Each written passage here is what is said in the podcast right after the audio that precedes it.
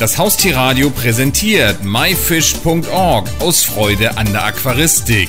Jeden Donnerstag von 20 bis 21 Uhr berichten wir hier auf dem Haustierradio über alles Interessante aus dem Bereich Aquaristik. Herzlich willkommen zu einer neuen Ausgabe. Das Thema der heutigen Sendung Shanna, Faszination der Schlangenkopffische. Und dazu haben wir am Telefon Dominik Niemeyer. Hallo Dominik. Hallo. Dominik, erstmal ein bisschen was über dich. Was machst du so privat und als Hobby im Bereich der Aquaristik? Kann man das so ganz grob sagen? Naja, also ich mache zum einen Aquaristik privat als Hobby, aber zum anderen äh, bin ich auch im Einzelhandel tätig und verkaufe Tierfische. Und äh, privat äh, halte ich halt nur Schlangenkopffische. Früher galt Aquaristik ja immer so als ein Altherren-Hobby, irgendwie uncool. Wie bist du dazu gekommen? Ach, ich habe mit neun Jahren angefangen, eigentlich durch meine Eltern geprägt, mein erstes Aquarium zu bekommen, weil ich schon vorher immer Interesse an Fischen hatten und immer Gartenteiche hatte und dort Fische hatte. Und ähm, dann mit neun Jahren von meinen Eltern mein erstes Aquarium bekommen habe nach langem Jammern. Und äh, dann sind es immer mehr Aquarien geworden, weil es mich einfach gefesselt hat. Wie bist du denn zu den Schlangenkopffischen gekommen? Ja, das war auch so mit um das Jahr 2000. Da habe ich auch schon in so einem kleinen Tiergeschäft äh, immer mal ausgeholfen. Und dort hatten sie irgendwann einen Schlangenkopffisch, Parashana obscura, bekommen. Und äh, den fand ich so faszinierend, dass äh, das Tier mich gar nicht losgelassen hat und ich erstmal viel recherchiert habe und zu dem Zeitpunkt gar nicht viel über Schlangenkopffische bekannt war. Und ich auch weitere Jahre warten musste, bis ich meine ersten Schlangenkopffische halten konnte weil zu der Zeit äh, gab es so im Einzelhandel eigentlich gar keine Schlangenkopffische und ich musste lange äh, mich informieren, bis ich jemanden gefunden habe, der die Tiere gezüchtet hat und habe dann im Jahr 2002 meine ersten Schlangenkopffische selber bekommen. Kommen wir erstmal zu dem Namen Shanna, das schreibt sich C-H-A-N-A. Könnte man ja auch Kanna zu sagen, oder? Wie ist das genau richtig und was heißt das und was ist das und überhaupt und sowieso? Genau, da gibt es eine relativ lange Diskussion drüber.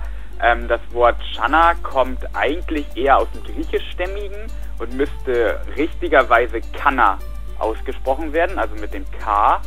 Ähm, wird aber eigentlich von niemandem so ausgesprochen, sondern äh, wurde irgendwie im Sprachgebrauch zu Shanna umgewandelt. Ähm, das Wort wurde von Herrn Bloch geprägt. Ähm, früher waren die Tiere als Ophiocephalus noch bekannt, ähm, bis sie dann ähm, umgenannt wurden in, in Kanna bzw. Shanna. Wenn ich jetzt in meinem ganzen langen Leben noch nie einen Schlangenkopffisch gesehen habe, versuch mir den mal, ohne ihn zu zeigen, weil das können wir hier im Radio ja nicht, versuch mir noch mal zu erklären, was genau ist das, wie sieht der aus, wie kann ich mir das vorstellen? Ja, beim Schlangenkopffisch äh, handelt es sich um einen sehr torpedoförmigen Fisch, also sehr langgestreckter Fisch. Und äh, das Wort Schlangenkopf äh, beruht darauf, dass wenn man diesen Fisch von oben betrachtet, also so wie man in Natur sehen würde, ähm, wenn man ihn von oben betrachtet, dann sieht der Kopf aus wie der Kopf einer Schlange. Und dazu halt diese lange torpedoförmige Form. Also wenn man den Fisch von oben sieht, könnte man ihn auch mit einer Python oder sowas, die im Wasser lauert, verwechseln. Hat er denn äh, vom Körper her auch eine Schlangenform und wie groß ist er ungefähr? Also Schlangenkopffische gibt es von 10 cm maximal bis hin zu Arten, die äh, über einen Meter groß werden. Und ja, sie sind sehr dünne, langgezogen, also keine, nicht aalartig, sondern ein bisschen massiger, aber schon äh, sehr lange äh, Tiere, die schon so ein bisschen eine Schlangenform haben.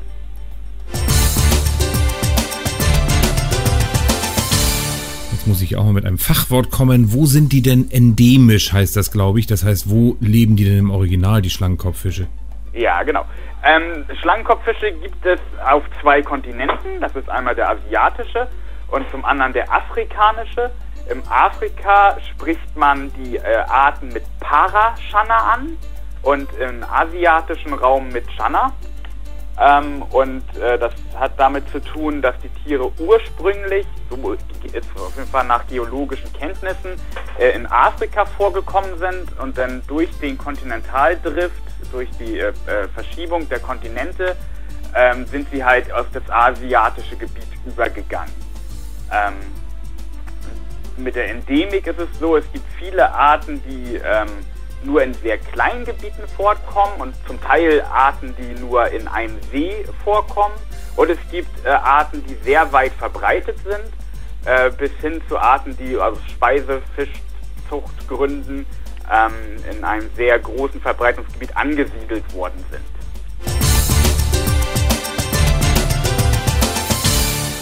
Nun bin ich kein bekennender Aquarianer, aber ich behaupte mal, ich kenne mich ein wenig aus, habe aber ehrlich gesagt noch nie von dem Schlangenkopffisch gehört. Ist das denn ein Geheimtipp oder gehört er zu den Top Ten der Aquarianer? Kann man das irgendwie sagen? Also er gehört definitiv nicht zu den Top Ten.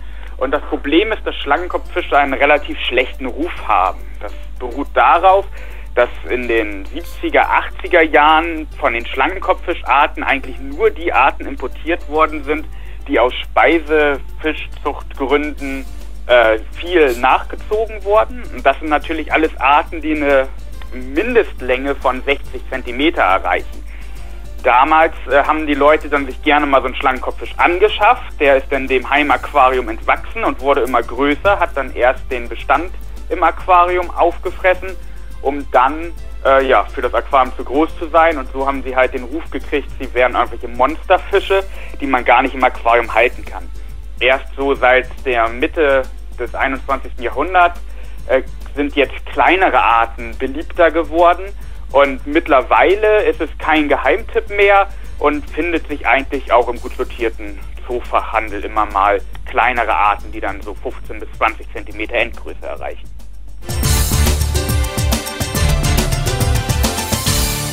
Was unterscheidet denn ein Aquarium für Schlangenkopffische von anderen Aquarien? Kann man das sagen? Ja, also grundsätzlich ist ein Aquarium für Schlangenkopffische nicht viel anders als ein sonstiges Aquarium. Also wir gehen immer noch von einem rechteckigen Glasbehälter aus. Aber ähm, es ist wichtig, dass man die Schlangenkopffische in einem Art-Aquarium hält. Das bedeutet, man hat ein Aquarium, wo halt nur die Art Schlangenkopffisch drin ist und äh, dann auch immer nur eine Art. Also man kann nicht verschiedene Schlangenkopffischarten miteinander vergesellschaften. Dazu kommt, dass die Tiere äh, Paartiere sind. Das heißt, im Aquarium ist im Endeffekt äh, ein Pärchen von Schlangenkopffischen. Und äh, was für eine Größe oder überhaupt ja. muss so ein Aquarium haben?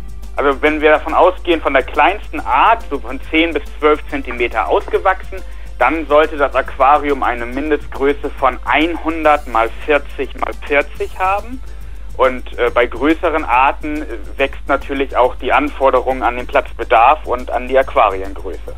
Wenn ich als Anfänger jetzt Schlangenkopffische habe zu Hause, habe ich das natürlich mit dem Ziel, weil es schick ist, ich mir das anschauen möchte. Mit welchem Ziel hältst du denn jetzt genau die Schlangenkopffische?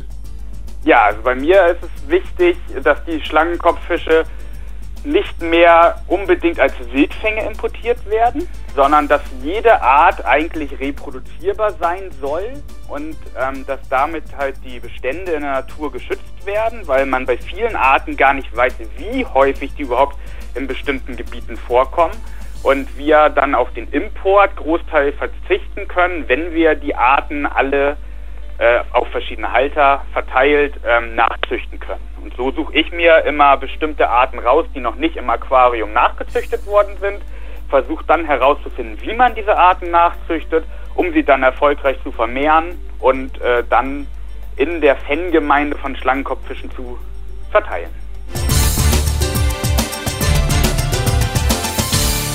Dominik, was für Schlangenkopffische hältst du denn zurzeit bei dir?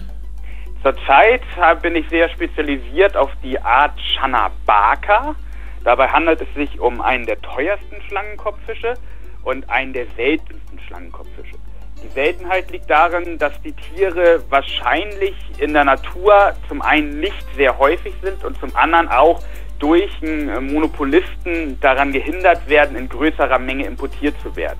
Also von diesen Tieren gibt es weltweit pro Jahr immer nur so zehn Stück, die dann meist im asiatischen Raum verbleiben und sehr selten mal nach Deutschland gelangen. Ich bin jetzt mittlerweile äh, in den letzten drei Jahren in Besitz von äh, vier Individuen gekommen. Bin mir auch relativ sicher, dass ich beide Geschlechter dabei habe und äh, versuche jetzt ähm, die Nachzucht von dieser Art zu erreichen und dann halt auch wieder da den Preis zu senken und die Tiere besser verfügbar zu machen und halt nicht mehr als Wildentnahme, weil wie eben schon erwähnt, ähm, die Tiere in der Natur gar nicht bekannt sind, wo sie genau vorkommen und in welcher Individuenzahl. Des Weiteren habe ich noch eine weitere Art, die heißt Channa aurantimaculata. Ähm, das ist eine sehr hübsche Art, die leider auch sehr viel importiert wird, obwohl das eigentlich nicht mehr Not tut, weil ich im Jahre 2009 geschafft habe, die Erstnachzucht äh, unter Aquarienbedingungen zu vollziehen, ähm, um die Tiere dann dem Markt zur Verfügung zu stellen und mittlerweile herausgefunden habe, wie es eigentlich sehr einfach ist, diese Tiere zu reproduzieren und jährlich ein bis zwei Bruten davon aufziehe, um sie halt wieder zu verbreiten. Eben sprachst du von günstiger werden, das schreckt ja erstmal ab. Sind die Fische denn teuer in der Anschaffung im Allgemeinen? Das kommt auch wieder ganz auf die Art drauf an. Es gibt Arten von Schlangenkopffischen, die liegen so um 10 Euro herum. Das sind in Anführungsstrichen die günstigeren Arten. Und äh, Arten, die dann im mittleren Preissegment, also so bis 100 Euro sind. Die Shanabaka, von denen ich eben sprach, da kostet ein Tier derzeit zwischen 1500 und 2000 Euro. Dominik, vielleicht eine etwas naive Frage, aber ich habe damals Rotwangenschildkröten gehabt und als ich die nicht mehr halten konnte, habe ich sie einfach in den örtlichen Gartenteich gekippt. Könnte ich das mit Schlangenkopffischen auch machen und was für Folgen hätte das? Ja, das ist eine sehr wichtige Frage. Grundsätzlich sollte man immer bedenken, dass es grundsätzlich verboten ist, irgendwelche Aquarien oder Teichfische in der Natur zu entlassen. Und bei Schlangenkopffischen ist das besonders wichtig, das nicht zu tun, denn es gibt Arten, die im subtropischen Bereichen vorkommen, sogar in gemäßigten Zonen, zum Beispiel der Channa argus, ähm, der bei unseren äh, Temperaturen draußen eine Chance hätte zu überleben. Dieses Problem äh, hat dazu geführt, dass in Amerika Schlangenkopffische insgesamt verboten worden sind, weil dort Aquarianer oder können auch andere Gründe dahinter gestanden haben, diese Fische ausgesetzt haben und die sich mittlerweile vermehrt haben und über Flusssysteme über ganz Nordamerika oder einen Großteil von Nordamerika verbreitet haben und dort äh, in den Biotopen andere Fische ausmerzen und es insgesamt zu Problemen durch diese Fischart kommt und äh, Amerika sehr versucht ist, die Fische wieder auszurotten, was ihnen aber nicht besonders gelingt. Deswegen ist es sehr wichtig, hier in Deutschland oder in Europa niemals irgendwelche Schlangenkopffische in die Natur zu entlassen. Ich habe mich ja schon geoutet, dass ich als Aquarianer wohl nicht durchgehen würde, weil ich ehrlich gesagt da nicht viel Ahnung von habe. Wenn du mich jetzt aber heiß gemacht hast, könntest du zu mir guten Gewissens sagen, okay, mit den Schlangenkopffischen kannst du anfangen oder sagen, nee, das ist eher was für Experten? Es ist zum Teil einfacher, mit Schlangenkopffischen in die Aquaristik zu starten, als mit anderen Fischen. Der Vorteil von Schlangenkopffischen ist, dass sie ähm, atmosphärische Luft veratmen können. Das heißt, sie nehmen an der äh, Wasseroberfläche Sauerstoff auf und drücken das durch ein Labyrinthorgan, das Suprabrachialorgan. Ähm, und dort wird dieser Luftsauerstoff ins Blut aufgenommen. Ähm, das erleichtert die Aquarienhaltung, weil die, ähm, der Sauerstoffgehalt im Wasser zum Beispiel gar nicht so essentiell ist. Des Weiteren überleben Schlangenkopffische in Gebieten, in Gewässern, in denen ähm, Chemikalien vorhanden sind, wo andere Fische schon lange äh, verstorben wären. Dort äh, können Schlangenkopffische noch überleben. Und somit ist es in der Aquaristik natürlich auch einfacher, gerade beim Anfänger, wenn dem mal die Futterdose aus der Hand fällt oder er mal einfach zu viel füttert, dann äh, wird das nicht mit dem Ableben der Fische quittiert, sondern die Fische stecken das relativ gut weg und der Halter sieht eher an dem Problem am Aquarium, dass er irgendwas falsch macht, ohne dass gleich ähm, er Fischverluste hat. Also dementsprechend sind äh, Schlangenkopffische gute Fische für Anfänger. Die einzige Problematik, man muss sich für Schlangenkopffische Zeit nehmen. Ähm, man muss beobachten, wie ist das Sozialverhalten unter den Tieren, vertragen die, die man hat, äh, miteinander. Und ähm, gibt es da Reibereien und wann muss ich ein Tier trennen und wann kann ich es noch zusammenlassen. Also wenn man mit Schlangenkopffischen anfängt, dann sollte man mit einer sehr friedlichen, äh, kleineren Art anfangen und definitiv nicht mit einer größeren. Dominik, ich finde das Ganze wirklich sehr spannend, auch wenn ich da noch keine richtige Ahnung von habe. Wenn ich mich da jetzt schlau machen will, du hast vorhin davon gesprochen, dass es auch eine Fangemeinde gibt, kann ich mich irgendwo im Internet ein bisschen über Schlangenkopffische informieren, vielleicht sogar auf deiner Website? Genau. Ich habe eine Website, die heißt www.shanamania.de. Da gibt es viele Informationen zum Thema Schlangenkopffische. Da werden auch die einzelnen Arten genau beschrieben und behandelt.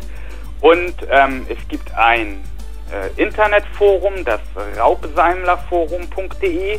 Dort wird sehr viel über Schlangenkopffische geredet und mittlerweile ist auch bei Facebook äh, eine Gruppe für Schlangenkopffische entstanden, die ich administrativ führe. Und ebenfalls auf myfish.org äh, gibt es auch eine kleine einleitenden Text zum Thema Schlangenkopffische. Dominik Niemeyer zu dem Thema Channa oder auch Shanna, Faszination der Schlangenkopffische. Vielen Dank für dieses wirklich spannende Interview. Bitteschön. Das war die Sendung myfish.org aus Freude an der Aquaristik. Die gesamte Sendung gibt es natürlich auch zum Nachhören und Downloaden unter www.haustier-radio.de, dann in dem Bereich Shows und myfish.org aus Freude an der Aquaristik. Eine neue Ausgabe gibt es hier auf dem Haustierradio wieder am Donnerstag um 20 Uhr.